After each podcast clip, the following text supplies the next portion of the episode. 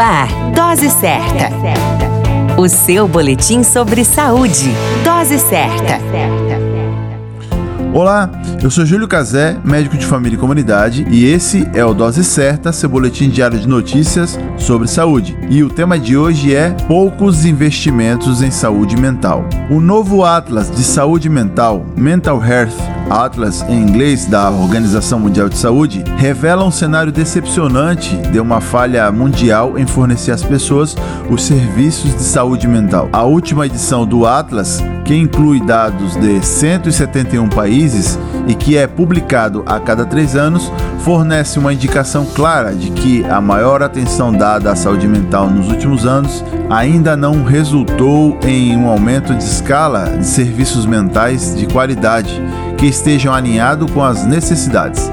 Em 2020, apenas 51% dos 194 Estados-membros da OMS relataram que sua política ou plano de saúde mental estava em consonância com os instrumentos internacionais e regionais de direitos humanos, muito aquém das metas de 80%, e apenas 52% dos países cumpriram a meta relativa aos programas de promoção e prevenção de saúde mental, também muito abaixo da meta de 80%. A única meta atingida para 2020 foi a redução da taxa de suicídio em 10%. Mesmo assim, apenas 35 países disseram ter uma estratégia política ou plano de prevenção autônomo. Embora a descentralização sistemática da atenção à saúde mental para ambientes comunitários tenha sido recomendada há muito tempo pela OMS, apenas 25% dos países respondentes preencheram todos os critérios para a integração da saúde mental na atenção primária à saúde. As estimativas globais de pessoas que recebem cuidados para problemas de saúde mental específicos, usado como um indicador para cuidados de saúde mental como um todo, permaneceram abaixo de 50%, com uma média global de 40% das pessoas com depressão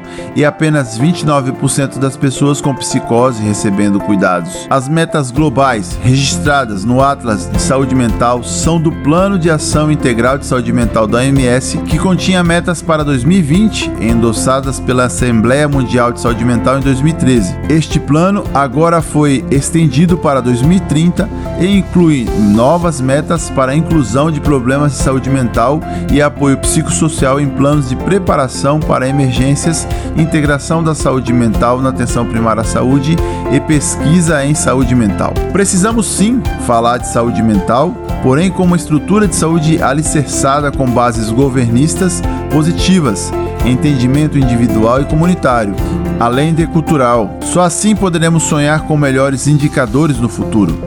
Não custa tentar e almejar boas respostas. Precisamos falar de saúde mental. A qualquer momento retornamos com mais informações. Esse é o Dose Certa, seu boletim diário de notícias. E eu sou o Júlio Cazé, médico de família e comunidade.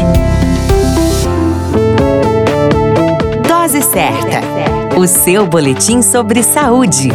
Dose certa.